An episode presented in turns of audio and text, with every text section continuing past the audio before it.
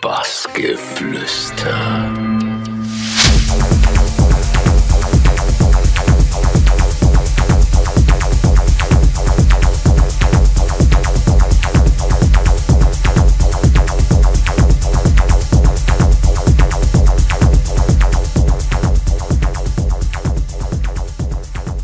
Hey, mein Name ist Sven Wittekind und demnächst hört ihr mich bei Bassgeflüster.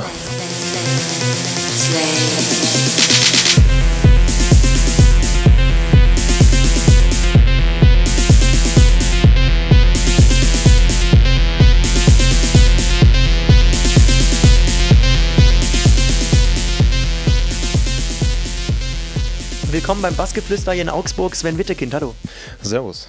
Ja, wir starten immer sehr gerne relativ früh. Das ist bei dir äh, 1982 in Frankfurt geboren, haben wir gesehen. Und ähm, erste musikalische Erinnerung hast du an deine Kindheit? Wie sehen die aus?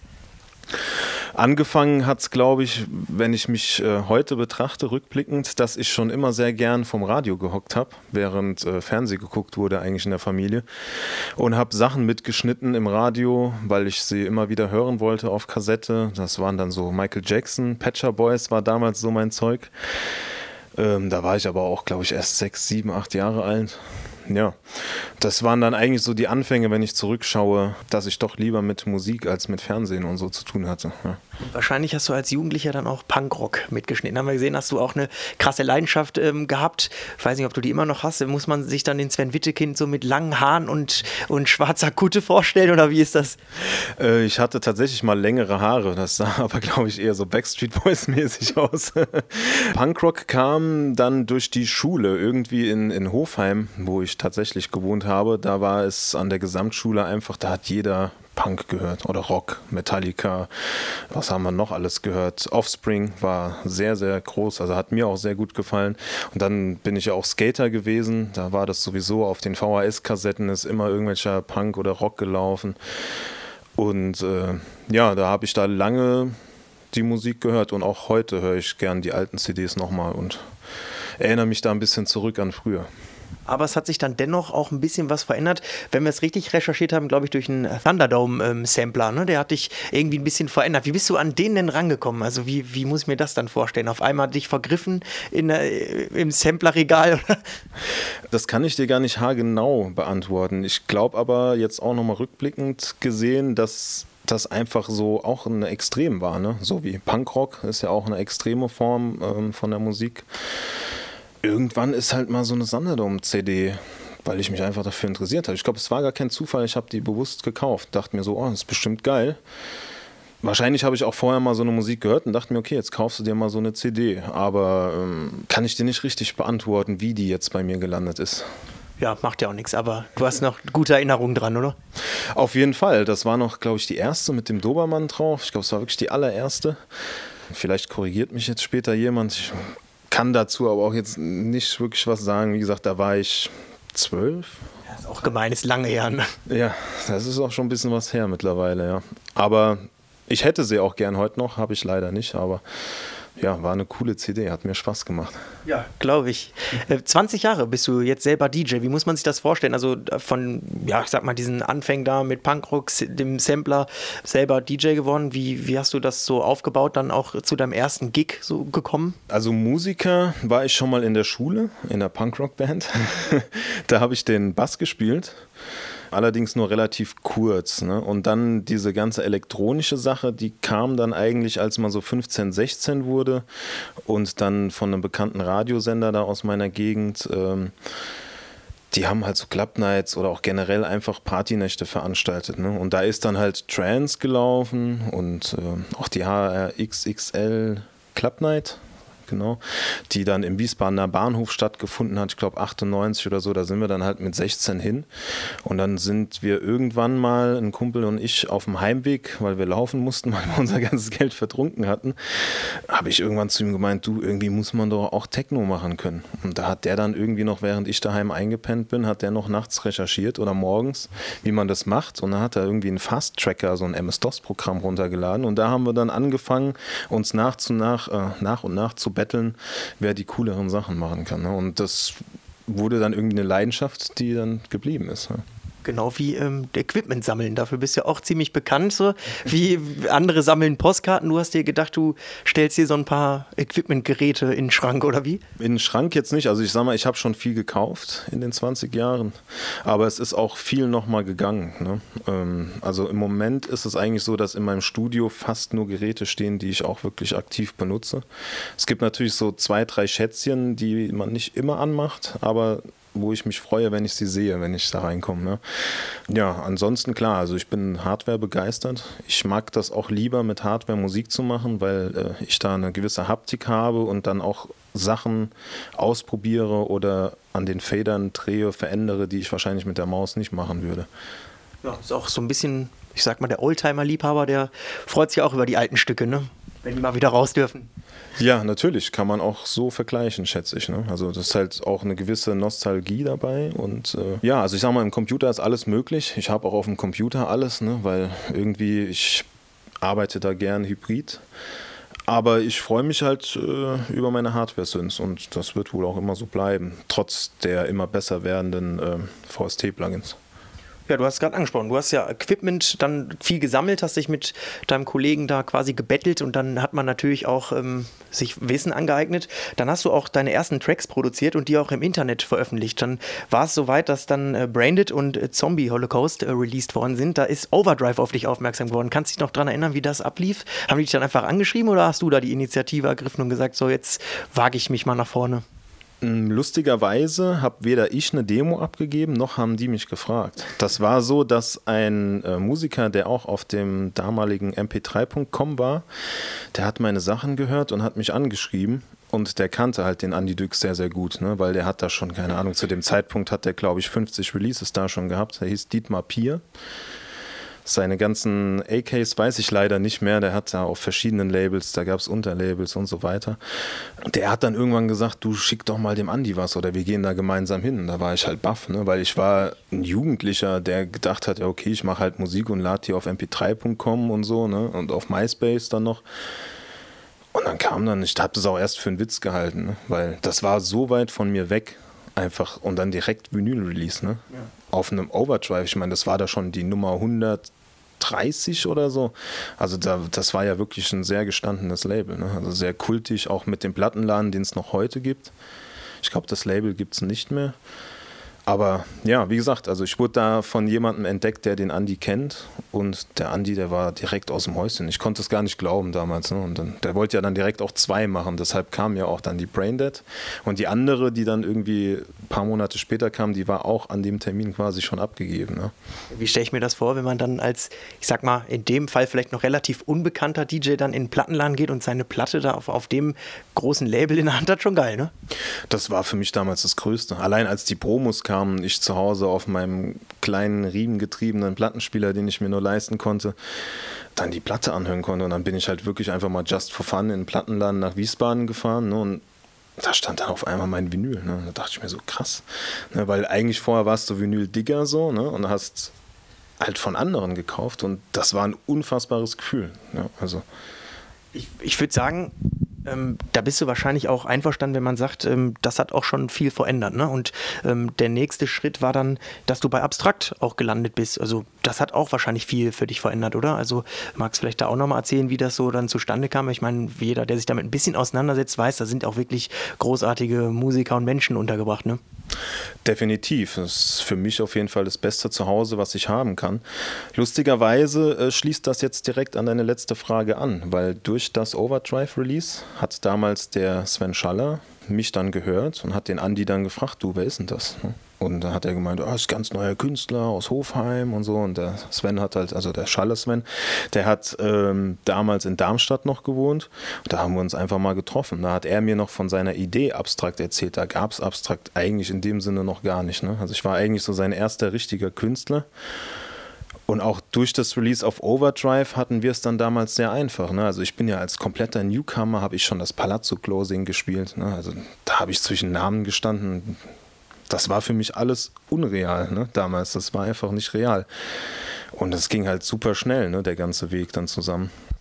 Man hat generell das Gefühl, es war so eine Zeit, wo es bei dir echt ziemlich schnell ging. Ich meine, wenn man jetzt Ende 2.3 zum Beispiel nochmal guckt, die Headnut EP auf äh, Knee Deep ähm, ist die gekommen. Auch ein richtiger, äh, wichtiger Schritt, glaube ich, in deiner Karriere. War das dann schon mal so ein Punkt, wo du wirklich gesagt hast, okay, jetzt abstrakt diese EP ähm, und eben auch Overdrive, äh, ähm, geht schon extrem schnell ähm, in Richtung Karriere auch so? Ich war da noch vorsichtig, wobei ich muss sagen, in dem jugendlichen Leichtsinn, den ich damals damals hatte, habe ich mir schon gedacht, so, das muss jetzt eigentlich knallen. Ne?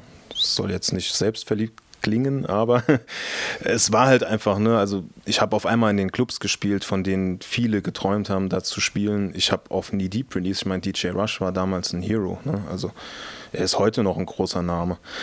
Und da damals die Platte zu droppen, als der seinen großen DJ-Hype hatte und dann auf der ganzen Welt da gespielt zu werden und so, das war schon ein sehr, sehr, sehr großer Karrierepush damals. Ja. Du hast ähm, dann ein Jahr später quasi auch dein erstes Label Inflicted auf den Markt gebracht. Jetzt muss ich mir das wahrscheinlich so vorstellen, mit diesen ganzen Erfolgen, die du da eingeheimst hast in 2013, kam wahrscheinlich auch immer mehr sage ich mal, Leute die gesagt haben, wie machst du das, kann ich dir mal was schicken und so. War das dann quasi so die logische Konsequenz, dich auch nochmal weiterzuentwickeln durch ein eigenes Label auch? Also, und hast du vielleicht auch gedacht, dass du anderen Leuten denen helfen kannst, indem du denen eine Plattform gibst? Ja, genau. Das hast du eigentlich schon ganz gut gesagt so. Also es war definitiv so, dass ich mir irgendwann gedacht habe, okay, ich versuche das auch mal selbst. Habe dann die erste EP mit dem Quick und Smart produziert und die ist auch direkt gut gelaufen. Ne? Also damals war das irgendwie dann für mich sehr einfach, ne? weil ich hatte einen sehr guten Einstieg und es wurde scheinbar auf die neue Wittekind gewartet und dann war es eigentlich egal, auf welchem Label die erstmal war. Und ja, und ich hatte damals oder habe auch heute noch halt einen sehr großen Produzenten-Freundeskreis. Ne? Da war es für mich halt einfach, Petdu zu akquirieren oder Kanzler oder Quitter. Das waren ja alles Namen, die haben sich ja quasi von selbst verkauft. Ne? Und die hatten alle Bock darauf und ich fand, dass Inflicted dann doch wirklich auch ein ziemlich großes Label wurde. Ja, und auch ein paar Abstrakt-Kollegen dabei bietet sich ja auch an, oder? Kanzler zum Beispiel auch. Genau, ja. Also wir waren ja alle mal ein bisschen äh, eine Zeit lang bei Abstrakt. Auch der Frank Witter war ja früher bei uns. Ne? Dann hatten wir ja noch Leute, die es ja heute nicht mehr gibt, so Chris Noyce und so es hat sich halt über die Jahre ein bisschen verändert. Ne? Jeder hat dann ein bisschen für sich seinen Weg gefunden, aber so in die ganze Sache hineingestartet sind wir doch relativ zusammen alle. Und am Ende sieht man viele von den alten Weggefährten dann auch auf dem ein oder anderen Festival oder äh, im Club. Ähm, vor allem Dingen war das Jahr 2006, glaube ich, dann wieder, wo man sagen würde, irgendwie Sven Wittekind äh, macht schon wieder den nächsten Schritt. Da hast du ja irgendwie 100 Gigs gespielt. Ähm, glaube ich, haben wir nachgerechnet, waren so um die 100 Gigs. Ähm, Time Warp, Love Parade, das sind ja Dinger, da denkt man sich auch wahrscheinlich, äh, wie soll ich das denn eigentlich noch toppen, oder? Definitiv, das war eine Hochphase. Ne? Also es, ich denke, die Jahre 2006 bis 2010 etwa, die waren halt wirklich fett. Ne? Und äh, auch kräfteraubend. Ne? Also ich muss sagen, ich habe ja dann irgendwann auch ein bisschen einen Cut gemacht, was vielleicht viele nicht wissen. Die dachten vielleicht, okay, der wird halt nicht mehr gebucht so, oft. Ne? Aber ich war körperlich auch sehr fertig. Ich war sehr jung. Ich habe bei meinen Gigs sehr viel getrunken. Ich habe sehr wenig Wert auf Schlaf gelegt und war halt teilweise wirklich zehnmal im Monat unterwegs. Ne? Irgendwann stand ich mal am Frankfurter Flughafen, da kam ich wieder aus so einem Drei-Gig-Wochenende und da stand ich im Bus und hatte das Gefühl, ich falle gleich um. Und da habe ich mir echt gedacht, irgendwie muss ich jetzt was verändern. Und äh, da habe ich auch erstmal ein bisschen ruhiger gemacht. Ne? Aber ähm, ja, 2006 und so, das war schon wild. Also ich meine, wie viele große Namen gibt es, die teilweise heute noch davon träumen, auf solchen Events zu spielen? Und irgendwie hatten wir das Glück, das einfach zu machen. Also da bin ich schon sehr dankbar für. Hört sich trotzdem krass an, auch dass du so die Zeit mal zum Reflektieren genutzt hast, fand ich, und dann auch, ja, ich sag mal, trotzdem einen Cut gemacht hast, weil es gibt ja auch genug, die, sag ich mal, auf gut Deutsch nicht genug kriegen können. Also schon auch eine krasse Entscheidung, oder? Ich wäre wahrscheinlich körperlich einfach gestoppt worden auch. Ne? Also ich wäre vielleicht einfach mal auf dem Gig umgefallen dann. Weiß ich nicht. Ne? Also ich habe mich körperlich wirklich schlecht gefühlt das war dann für mich eine Entscheidung, mich ein bisschen zurückzunehmen. Ne? Und da habe ich dann generell mal die Karriere reflektiert, auch wenn die ja eigentlich nur positiv war. Ich möchte das jetzt auch hier nicht so negativ, also jetzt nicht, dass wir jetzt in das Thema kommen, der arme DJ, der ähm, körperlich ein bisschen erschöpft ist. Das war, Reflexion ist ja immer wichtig ne? und das habe ich dann auch gemacht und bin dann ja auch irgendwann neu zurückgekommen. Wollte ich gerade sagen, ist ja perfekte Überleitung, weil letztendlich kommen wir aus diesem tief, wenn man so möchte, eigentlich wieder in Hoch. 2009 hast du dein drittes Label ins Spiel gebracht, Sick Weird Rough. Ähm, warum ein drittes Label? Also, wenn man doch eigentlich schon welche hat. Inflicted war für mich immer so das Main-Label damals, als es noch in dem harten Techno-Segment war. Dann hatte ich ja noch Tool Terror. Das war für mich so ein Label, das soll jetzt nicht abwertend klingen für die, die da drauf damals was gemacht haben, aber das war, ist mega cool, aber nicht Inflicted. Ne? Und dann hatte ich halt irgendwann Lust auf so ein 10-Inch-Label. Ich fand schon früher auch immer beim Kaufen 10 Inches total cool. Ne? Und dann dachte ich mir, okay, wie starte ich das? Ne? Und dann wollte ich das, habe mir ein bisschen als, als Vorbild Pounding Grooves genommen. Das ist jemand aus den UK. Und der hat nur 10 Inches gemacht, aber auch nur von sich selbst. Und die Idee hatte ich quasi dann damals übernommen, ne? Nachdem der schon irgendwie bei Nummer 30 war oder so. Und dann habe ich das selber angefangen und habe dann drei 10-Inch Vinyl-Releases gemacht danach auch wieder aufgehört damit, weil der Vinylmarkt und mein damaliger Vertrieb, der ging äh, pleite. Und da hat mir auch ein bisschen die Kraft gefehlt, dann da alle drei Labels weiterzumachen. Da ist Inflicted ist noch etwas weiter gelaufen und aus Sick Wird Rough wurde dann ein reines Digitallabel. Auch nicht schlecht, aber ähm, auch immer noch heute eine super Nummer, oder? Ja, also ich nutze die Plattform gerne, gerade für junge Talente. Die gibt es ja heute äh, zu Masse. Ne? Und wenn ich da was Cooles kriege, dann achte ich da auch nicht auf den Namen oder so. Wenn das mir gefällt, dann wird das released. Ne? Also ich bin da nicht danach, das Label jetzt riesig groß aufzubauen, um nur die Big Names da zu vereinen, sondern ich versuche halt wirklich einfach gute Musik dort zu releasen. Ich glaube, das kommt bestimmt auch daher, dass du mit Overdrive quasi genauso behandelt worden bist, ne? Ja, ich mag das auch gar nicht, halt diese Art und Weise der geschlossenen Gruppe. Es gibt ja viele Leute, die so geschlossen agieren und die auch gar keine Chance geben, da irgendwie reinzukommen. Ich meine, es muss Gruppen geben. Wir als Abstrakt sind auch eine Gruppe. Und es gibt da mit Sicherheit auch halt so Beziehungen, die ineinander laufen, ne, die dann mal wichtiger sind als die Demo C. Ne?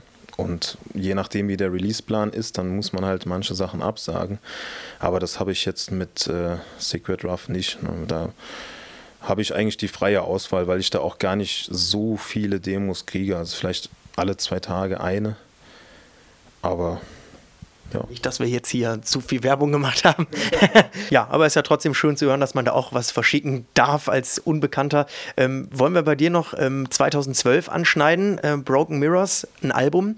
Da warst du die, das ganze Jahr auf Tour und das ist am Ende des Jahres fertiggestellt. Und dann, ähm, glaube ich, ist es bestimmt auch ein emotionaler Punkt, oder? Weil ein Album ist ja schon auch mehr als eine EP, logischerweise. Also einfach auch ja, ein Lebenswerk, kann man eigentlich sagen, ne? ein Album. Ja, definitiv. Also das war schon für mich auch wieder ein richtiger oder wichtiger Meilenstein. Da sind auch viele Tracks drauf, die heute noch gerne gehört werden. Ich sehe, dass die, die Streaming-Zahlen und die YouTube-Zahlen bei denen immer noch steigen, sei es jetzt Hubster, Disturbed, Devil Inside. Das sind eigentlich schon so drei meiner All-Time-Classics auf dem Album. Ne? Also das hat schon ein bisschen äh, was hinterlassen, was den Weg angeht, definitiv. Das, obwohl die jetzt auch sieben Jahre alt sind. Ne? Also trotzdem krass. Genau, ja. Trotzdem werde ich auch auf Gigs. Also das sind noch Tracks, die gehen manchmal über die heutigen Tracks, wenn es dann mit Handyanfragen losgeht, ne? ob ich das und das mal spielen kann. Dann ist sehr oft disturbed, muss ich sagen. Ja, finde ich cool. Ne? Also ich meine, als Musiker ist es ja eine große Ehre, was zu schaffen, was so lange lebt. Ne? Das stimmt. Vor allem in dem Business, wo es sehr viel Musik gibt. Ähm, kommen wir zur vorletzten Frage. Ähm, zum, zur Online-Masterclass mit Björn Torwellen. Da bist du auch, ähm, hast schon geschmunzelt. das scheint dir auch zu gefallen, ne? Definitiv, ja. Also ich habe mir auch schon lang überlegt, gerade auch durch den Björn, äh, mal so Masterclasses zu geben, auch so richtig als Seminar. Ne? Dann mit einem Projektor und wie einer Schulklasse. Weil ich glaube, es ist wichtig, auch ein bisschen Wissen weiterzugeben. Ne? Und auch die Leute sind ja interessiert daran, wie macht er dies und jenes. Ne? Und ich finde das eine coole Sache, so Masterclasses zu machen. Und vielleicht kommt da in Zukunft noch was. Ne? Also die mit Björn hat sehr viel Spaß gemacht. War mir auch eine Ehre, da die erste für sein Institut gemacht zu haben. Ich schätze mal, dass das da noch weitergehen kann. Ich glaube auch mal mit Björn und vielleicht auch irgendwann mal ohne, so auf eigene Faust, aber das wird man dann sicher mitkriegen. Kurze Frage, also für die, die es jetzt nicht kennen oder vielleicht sich auch nichts vorstellen können, wie läuft das ab? Also das heißt quasi, es ist ein interaktiver Schulklasse, wenn man so möchte, zum Thema Produzieren und, und in die Richtung oder wie? Genau, also ich würde mir natürlich einen einen, einen, Ablauf überlegen. Aber ähm, jeder könnte natürlich fragen, wenn er jetzt Fragen hat. Ne? Oder auch zum Ende vielleicht einfach, dass man nochmal am Schluss eine Stunde Fragerunde macht, dass man mich explizit nach irgendwas fragen kann, das wäre natürlich auch möglich. Ich schätze, das wäre auch vielleicht mit am interessantesten an allem. Ja, spannend. Also auch da kann man mal vorbeischnuppern. Ähm, genau wie auf deiner Tour. Bist jetzt auch wieder viel unterwegs. Im September geht es dann auf Albumtour. Ähm, vielleicht kannst du ja da auch noch mal kurz Einblicke geben, ähm, was, was das für eins ist und ähm, was vielleicht auch in Zukunft ähm, man noch von dir erwarten kann. Ich meine, haben wir jetzt schon ziemlich viel in deiner Vergangenheit rumgekramt. Jetzt wollen wir natürlich auch noch mal in die Zukunft gucken. Ne? Ja, dazu kann ich leider noch gar nicht so viel sagen, weil es gibt zwar schon ein paar Tourdaten, allerdings habe ich die jetzt nicht im Kopf. Und das Album, das entsteht zurzeit auch noch ein bisschen. Ne? Also ich habe da eine riesen Skizze zu Hause, wo immer mal wieder Tracks reinkommen und rausfliegen und äh, auch irgendwelche Synths oder Bassdrums ausgetauscht werden. Also ich mache mir da schon ein bisschen Druck, wie bei jedem Album. Ich bin da mit EPs ein bisschen einfacher, wie ich das ja auch mit meinem Samp Eternal Label gemacht habe. Da kommen ja teilweise einfach Tracks raus die ich so mit Hardware gejammt habe. Und die werden gar nicht mehr groß nachbearbeitet. Ne? Da kommt eine Masterkette drauf und dann war es das. Aber jetzt bei dem Album, da möchte ich schon, dass ich so um die acht bis zehn Tracks habe, die dann ähnlich wie bei Broken Mirrors auch ein paar Jahre bleiben. Ne? Und das ist, ist eine Herausforderung, gerade wie du vorhin gesagt hast, auch in der heutigen Zeit, dass Musik lange lebt. Und das ist mir bei einem Album eigentlich wichtig, sonst wären es auch vielleicht einfach zwei EPs und dann ist es das nicht wert, finde ich, da so einen riesen Aufriss draus zu machen. Aber hört sich auch nach einer Menge Druck an, finde ich, ne? wenn man sich selber das Ziel setzt, dass die Dinge auch sehr gut werden und man eigentlich schon weiß, dass man da auf Tour geht, aber es noch gar nicht richtig fertig ist. Ne? Also es wäre jetzt schon quasi fertig, aber ich nehme mir natürlich die Zeit, bis zum Schluss zu feilen.